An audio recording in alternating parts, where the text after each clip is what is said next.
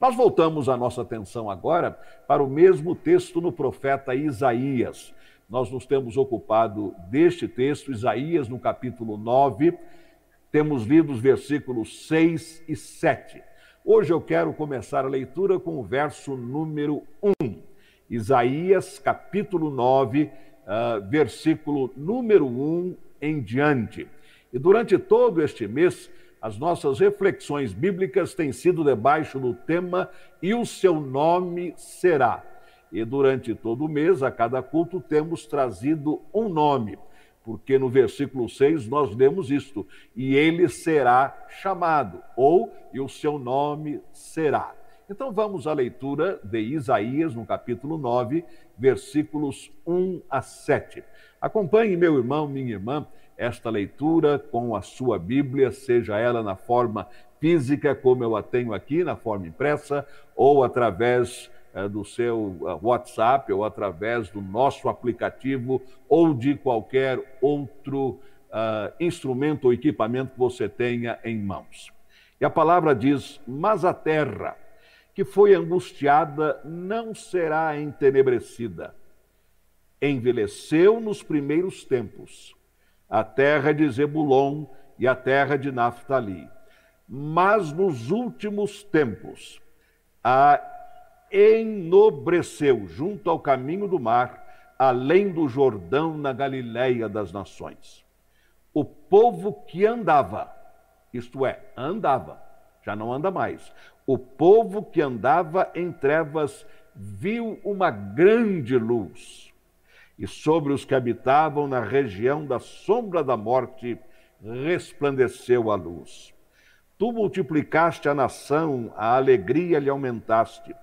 Todos se alegrarão perante ti, como se alegram na ceifa, e como exultam quando se repartem os despojos.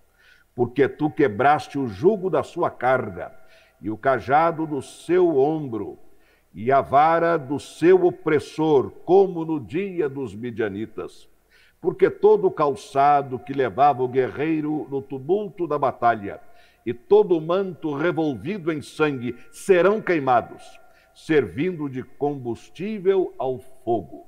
Por que isso tudo? Porque um menino nos nasceu. Note bem, um menino nos nasceu um filho se nos deu, e o principado estará sobre os seus ombros, e o seu nome será Maravilhoso Conselheiro, Deus Forte, Pai da Eternidade, Príncipe da Paz. Do aumento deste principado e da paz não haverá fim, sobre o trono de Davi e no seu reino para o firmar e o fortificar com juízo e com justiça, desde agora e para sempre. O zelo do Senhor dos exércitos fará isto. Esta palavra profética sobre o Senhor Jesus, proferida cerca de 700 anos antes do seu nascimento, ela se confirmou, porque o próprio texto diz o zelo do Senhor dos exércitos fará isto. Essa expressão é belíssima, porque ela nos diz o seguinte: o que Deus promete, Deus cumpre. O que Deus comunica ao seu coração, através do Espírito Santo, do que ele fará na sua vida, ele prometeu, ele vai cumprir. O zelo do Senhor dos exércitos fará isto. Mesmo quando eu e você nos sentimos com algum tipo de dúvida, com alguma preocupação ou com incertezas, mas voltando-nos para a palavra do Senhor, nós entendemos que o zelo dele fará isto. A sua palavra sempre se cumpre. E por isso, 700 anos depois desta palavra ter sido proferida, ela foi cumprida pelo zelo do Senhor dos Exércitos, e aquele menino de fato nos nasceu, aquele filho se nos deu, e o seu nome continua sendo maravilhoso conselheiro, Deus forte, Pai da eternidade, príncipe da paz. Extraordinária esta palavra que nós temos recebido durante este mês. Palavra do Senhor, na Sua abençoada palavra. Já tivemos ocasião durante este mês de pensar no tópico e o seu nome será maravilhoso, e o seu nome será inigualável, e o seu nome será a palavra de Deus. E nesta manhã estamos refletindo, e o seu nome será Príncipe da Paz, como parte destes vários nomes que apresentam nomes de uma única pessoa, facetas desta única pessoa, que é o Senhor Jesus. Não estamos falando de vários, não, de um só, mas cujo nome tem sido múltiplo, representando todo o seu ministério igualmente múltiplo e todo o seu impacto igualmente múltiplo na história da humanidade. Nós estamos vivendo um mês em que celebramos a divisão da história, antes do Senhor Jesus e depois do Senhor Jesus.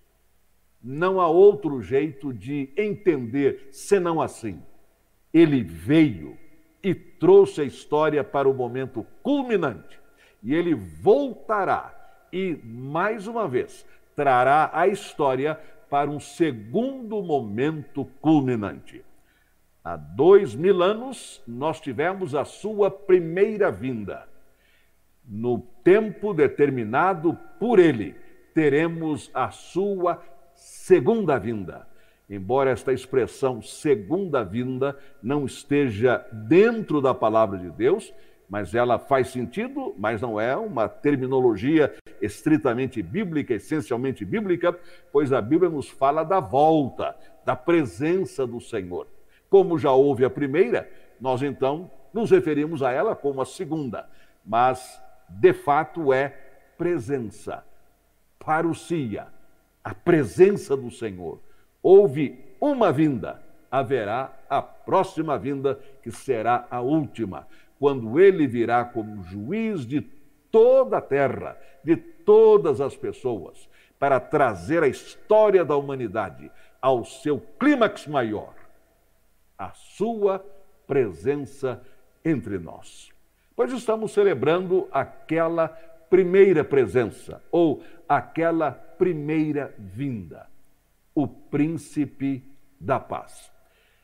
Alguém observou a mim, não faz muito tempo, o fato interessante de que o príncipe da paz é filho do Senhor dos exércitos. E de fato, é interessante isso. Senhor dos exércitos Deus forte, mas também príncipe da paz. E falar em paz em dias como o que estamos vivendo, ou como estes nos quais estamos vivendo, nem sempre é fácil. Aliás, não apenas nestes dias, não. Se nós pensarmos em toda a história da criação, desde Gênesis no capítulo 3, no jardim do Éden, com a rebelião, com a incredulidade, com a desobediência dos nossos primeiros pais, Adão e Eva, desde então, o mundo tem vivido conflito após conflito, desavença após desavença, discórdia após discórdia, guerra após guerra. Isso tem sido o normal da nossa história humana. Desde então. Então, não apenas neste ano, ou não apenas nestes dias, que se torna difícil a gente falar em paz. Falar em paz desde o princípio não tem sido fácil, porque a nossa história como seres humanos, seja ela dentro das nossas famílias, seja ela dentro da nossa sociedade, seja ela dentro da comunidade internacional, e quantas guerras já houve desde então, quantos conflitos armados quanta postura bélica tem sido apresentada desde então. Falar em príncipe da paz chega a ser um negócio meio fora, completamente ausente da realidade. Mas a palavra diz que ele seria chamado, como ele de fato é, o príncipe da paz. Neste ano, de maneira muito especial, temos vivido intensos desencontros, conflitos em todo o mundo. Tudo isso trazido pela Covid-19, pelo famoso coronavírus. Tem sido isto e tem sido esta a nossa experiência. Ainda hoje pela manhã estava lendo num dos grupos de WhatsApp ao qual pertenço uma palavra de alguém dizendo o seguinte: Ainda bem que 2020 está chegando ao seu final, porque eu já não aguento mais, está sendo um ano extremamente cansativo. Ao que alguém então replicou dizendo: não é apenas cansativo, como outros anos podem ter sido cansativos, até porque no mês de dezembro a gente já tem mesmo todo um ano para trás tudo aquilo que foi feito, tudo aquilo que foi empreendido, ou aquilo que deixou de ser feito, ou deixou de ser empreendido, enfim, 12 meses, como sempre, intensos para todos nós. Mas não é apenas isso a pessoa colocou hoje pela manhã. É também o cansaço espiritual e o cansaço emocional. Este ano foi um ano de muito cansaço. Todos nós estamos exauridos fisicamente, emocionalmente. Por exemplo, estamos agora na semana da celebração do Natal. Você poderia imaginar, ou eu poderia imaginar, há um ano, que estaríamos nessa situação um ano depois? Jamais. Talvez até combinamos com a nossa família no ano passado: olha, o ano que vem, você é que vem, hein? Eu já vim este ano, agora você que vai.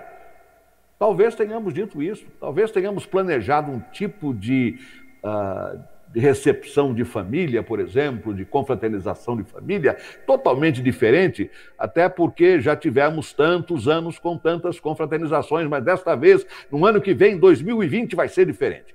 Tudo isto deve ter passado pela nossa cabeça, e muito mais. Mas não é exatamente isso aquilo que estamos vivendo hoje. Consequentemente, nós estamos não apenas fisicamente cansados, porque é final do ano, mas estamos emocionalmente exauridos, esgotados, porque estamos há nove meses e mais alguns dias debaixo de uma tensão permanente. Permanente. Isto tem trazido conflito, isto tem trazido discórdia isto tem trazido desencontros. Nós sabemos disso. É claro, há esta preocupação. E eu diria que espiritualmente e biblicamente também, do ponto de vista da aplicação da palavra em nós, porque possivelmente pela primeira vez na nossa vida eu falo por mim. Eu falo por mim. Pela primeira vez na minha vida, eu estou tendo de testar, eu estou tendo de provar aquilo que desde pequenininho eu ouvia por onde eu passava nas igrejas das quais fui membro. E se eu estou ouvindo isso desde pequeno, e lá se vai muito tempo desde que eu era pequeno, é a primeira vez na minha vida, isto agora em 2020, que de fato, na realidade, eu estou sendo forçado a pensar biblicamente na diferença entre templo e igreja. Pelo menos, sempre pensei, mas é a primeira vez que na prática, na prática, eu estou sendo forçado a pensar isto. Eu que sempre ouvi, sempre defendi, sempre preguei, o que está no Novo Testamento, que eu sou o templo do Espírito Santo, como você é o templo do Espírito Santo, e que eu devo cuidar do templo do Espírito Santo, como você deve cuidar do templo do Espírito Santo, que eu sou pedra viva em cima da pedra angular que é Jesus, como você é pedra viva em cima da pedra angular que é o Senhor Jesus. Mas neste ano nós estamos colocando tudo isto à prova. Tudo isto à prova. Porque nós estamos vendo que de fato nós somos igreja. Isto é, somos pedras vivas construída sobre o Senhor Jesus. Ele é a pedra de esquina, ele é o fundamento da igreja, porque nós somos a igreja. E durante todo este ano, nove meses e mais algumas semanas, ou mais alguns dias, aliás, desde aquele domingo, dia 8 de março, que foi o último domingo em que nós nos reunimos nos cultos da manhã e da noite, na escola bíblica dominical, nas demais atividades dentro do nosso templo, porque no domingo seguinte já estávamos no digital, como estamos agora. Nós, desde então, continuamos sendo igreja. É isto aí. O que nos foi dito logo no início pelo pastor João Haroldo é mais pura verdade. Quando alguém me pergunta, e a sua igreja já abriu? Eu digo não, porque ela nunca fechou. A nossa igreja, não apenas a nossa igreja, nenhuma igreja neste mundo fechou em 2020. Nenhuma igreja fechou. O que se fechou foi o templo. O que se fechou foi o prédio. O que se fechou foi a porta mas a igreja continua viva, ativa, dinâmica, militante, prosseguindo na sua caminhada, porque nós somos a igreja. Mas, pastor, nós não estamos perdendo a comunhão? Não. Nós podemos estar perdendo a confraternização. Isto é, o cumprimento, o abraço, aquele cafezinho, aquele bolinho, aquela refeição, tudo isso mas a comunhão, ela não vem de eventos, a comunhão não está em coisas, a comunhão não está no templo, a comunhão está no sangue de Jesus Cristo. E se nós participamos da sua vida, do seu sacrifício, nós temos comunhão. Porque se andarmos na luz, como ele na luz está, temos comunhão uns com os outros. Notem bem, se nós andamos na luz, como Ele está na luz, e a palavra luz tem a ver com verdade. Se andamos na verdade, assim como Ele está na verdade e é a verdade, então temos comunhão uns com os outros. Porque nós podemos estar juntos num templo, mas sem caminharmos na verdade, não estará havendo comunhão. Estaremos juntos fisicamente, presencialmente, mas se não estivermos caminhando na verdade, teremos confraternização, mas não teremos comunhão. A comunhão vem quando andamos na verdade. Quando João escreveu estas palavras na sua primeira carta, no capítulo número 1, ele não estava mandando esta carta para um endereço, mas para a igreja de Jesus, onde a igreja estivesse se reunindo, nos lares, como está acontecendo conosco e com as demais igrejas do mundo todo. De certa maneira, estamos voltando ou estamos fazendo o que já se fazia no Novo Testamento: a igreja congregada, a igreja reunida, sempre viva, sempre ativa, nos lares. É isto aí e se todos andamos na verdade, então temos comunhão. Mas se não andamos na verdade, podemos estar juntos, aos milhares, dentro de um único templo, que não estaremos em comunhão. A comunhão vem pelo caminhar na verdade e a purificação pelo sangue de Jesus. Então damos graças a Deus porque neste ano tão estressante, estressante e estressado, os dois, nós estamos continuando com as demais igrejas, sendo a igreja de Jesus. Os templos fechados, muito bem. Lamentamos profundamente, porque a confraternização é ótima. Ver uns aos outros é ótimo. Abraçarmos uns aos outros é ótimo. Claro que é. Mas a igreja, como igreja, ela continua. E a comunhão, como comunhão, também continua. Porque a comunhão, volto a dizer, ela acontece quando nós estamos caminhando na verdade e purificados pelo sangue de Jesus. Fora disso, podemos estar todos juntos no mesmo lugar, no mesmo espaço físico, não estaremos desfrutando de comunhão. Se o nosso andar, se o nosso caminhar não for na luz e na verdade de Jesus. Então vamos continuar sendo igrejas. Não tem outro jeito. Não é que a gente vai ter esta opção. Eu vou querer ser igreja ou não quero ser igreja. Não, nós já somos a igreja. Nós já somos as pedras vivas, construídas aos poucos sobre Jesus. E a nossa comunhão, ela também continua. Sim, senhores, porque estamos caminhando na verdade, na luz de Deus, purificados pelo sangue de Jesus, que é o príncipe da paz. Então, paz, por mais difícil que seja o tema, em dias que estamos vivendo, ou por conta dos dias, anos, séculos, milênios já passados desde aquele momento da queda dos nossos primeiros pais. É possível falar de paz, viver na paz e viver em paz, porque nós somos discípulos do príncipe da paz.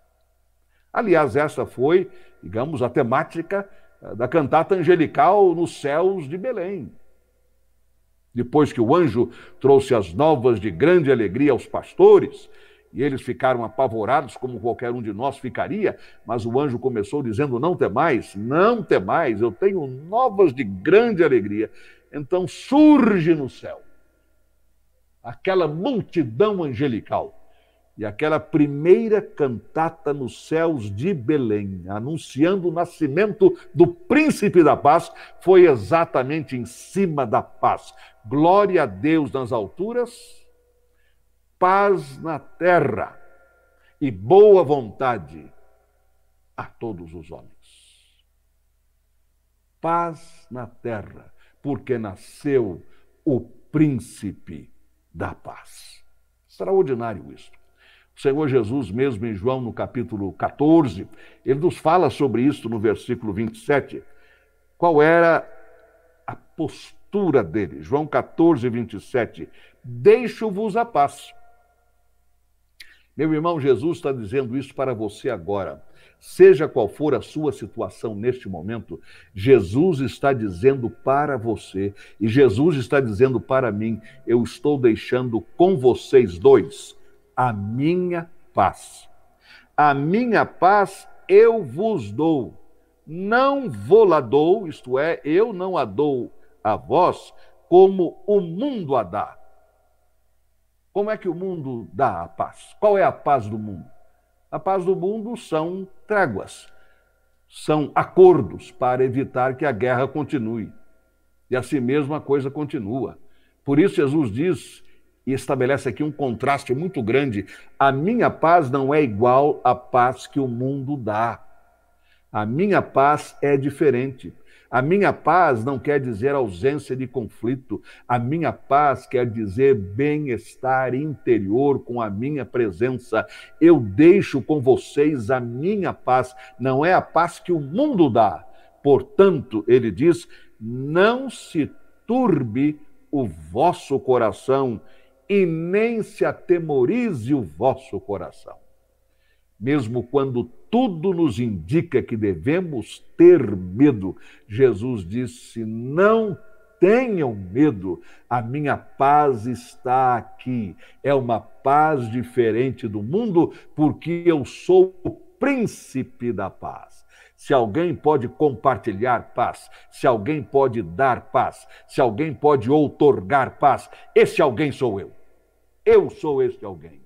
Eu sou o príncipe da paz.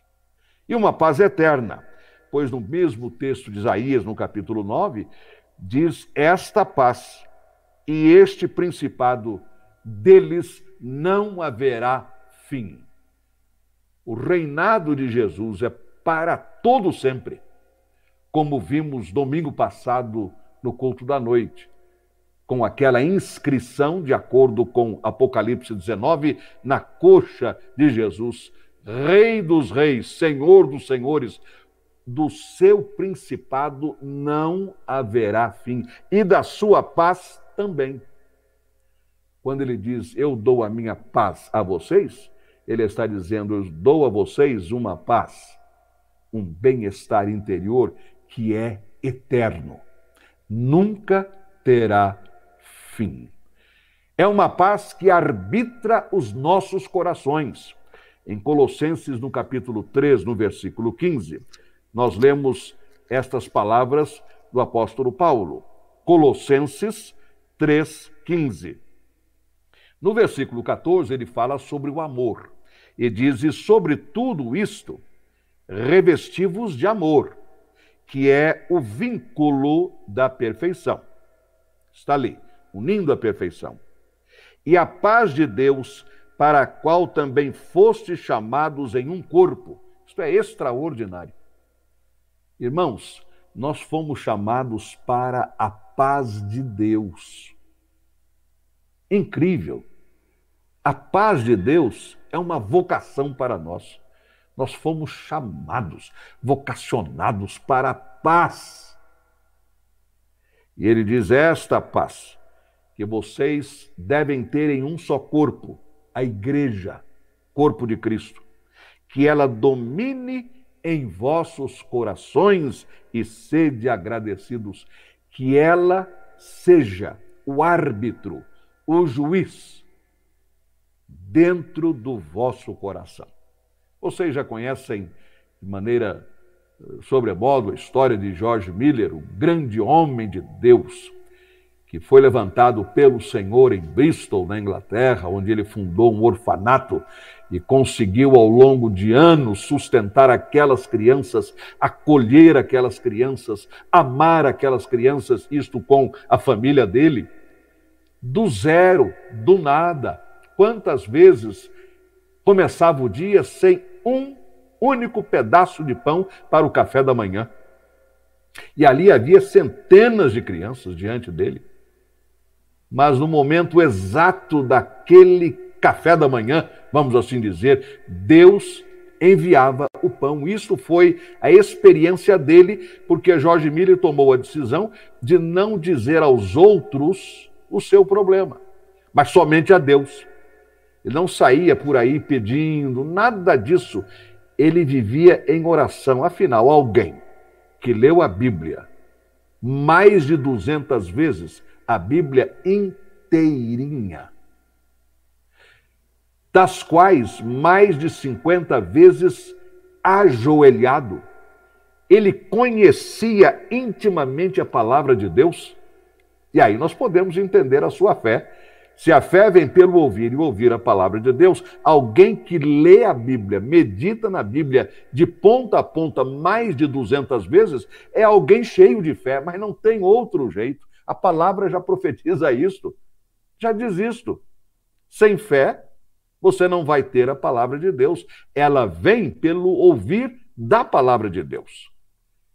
Pois este homem tinha também uma decisão, ou andava de acordo com uma prática pessoal dele. Diante de qualquer circunstância, ele orava. Se havia paz no seu coração, ele prosseguia. Se não havia paz no seu coração, ele parava. A paz, para ele, era o árbitro, era o juiz nas suas questões. Se Deus me deu paz, muito bem. Se Deus não me deu paz ainda, eu não vou prosseguir. E Paulo diz isto: e a paz de Deus, para a qual também foste chamados em um corpo, domine, arbitre, julgue o seu coração. E então sede agradecidos. O príncipe da paz nos dá não apenas uma paz que o mundo não pode oferecer, palavras do próprio Senhor Jesus, mas também uma paz que arbitra, que domina, que dirige, que consolida o nosso coração. Logo mais à noite, vamos continuar no mesmo assunto, o príncipe da paz. Por ora, bastam essas duas reflexões. Uma paz que o mundo não oferece. E você, meu irmão, você, minha irmã, sabe isso. Eu sei que você sabe disso. É a sua experiência. E uma paz que domina o nosso coração, que arbitra as nossas decisões. Se Deus está me dando paz, eu sigo em frente. Se Deus ainda não me deu a sua paz, eu vou estancar, vou ficar aqui, até que a paz domine o meu coração. Vamos orar. Senhor, enche-nos da tua paz, ó príncipe da paz. Muito grato, Senhor, porque num ano como este, tão difícil, com milhares e milhares e milhares de vidas que foram ceifadas. Entre nós, cultuantes, nesta manhã, talvez haja alguém, ou mais de uma pessoa, que tenha experimentado esta dor, está experimentando um primeiro Natal sem um ente querido ceifado durante este ano, seja pela Covid-19 ou qualquer outra enfermidade ou qualquer outro uh, momento, qualquer outra situação, um acidente, por exemplo. Senhor, muito obrigado porque, a despeito disto, de um ano estressado, de um ano estressante, de um ano que realmente trouxe tanto peso e angústia e continua a trazer, num ano de tanta discórdia, tanto conflito, tanto desencontro de opinião, tanto desencontro de, de entendimento sobre o assunto. O príncipe da paz está sendo honrado entre nós nesta hora. E pedimos então que tu enchas o nosso coração com a tua paz, com o teu bem-estar. Primeiro, porque ele não tem nada a ver com a paz entre aspas, que o mundo oferece. E segundo, porque é uma paz que arbitra, que domina, que dirige as nossas decisões. Senhor, recebe, pois, a nossa gratidão. Nós fazemos isto no nome de Jesus. Amém. E mais uma vez, logo mais às 18 horas, vamos estar juntos aqui para o nosso Messias de Handel. Mais uma apresentação que vai encher o nosso coração da alegria do Senhor Jesus, do Emanuel Deus conosco. Juntos continuaremos a refletir no príncipe da paz e então ouviremos sobre o príncipe da paz, o Messias, o Cristo, ungido de Deus, o Emanuel Deus conosco. Então, meu irmão e minha irmã, que você receba agora no seu coração e para toda a sua família a bênção da Santíssima Trindade, que nos vem através do amor de Deus, o nosso Pai, da graça de Jesus Cristo, nosso Senhor e Salvador, e da comunhão do Espírito Santo, nosso bendito Consolador, hoje e para todo sempre. Amém.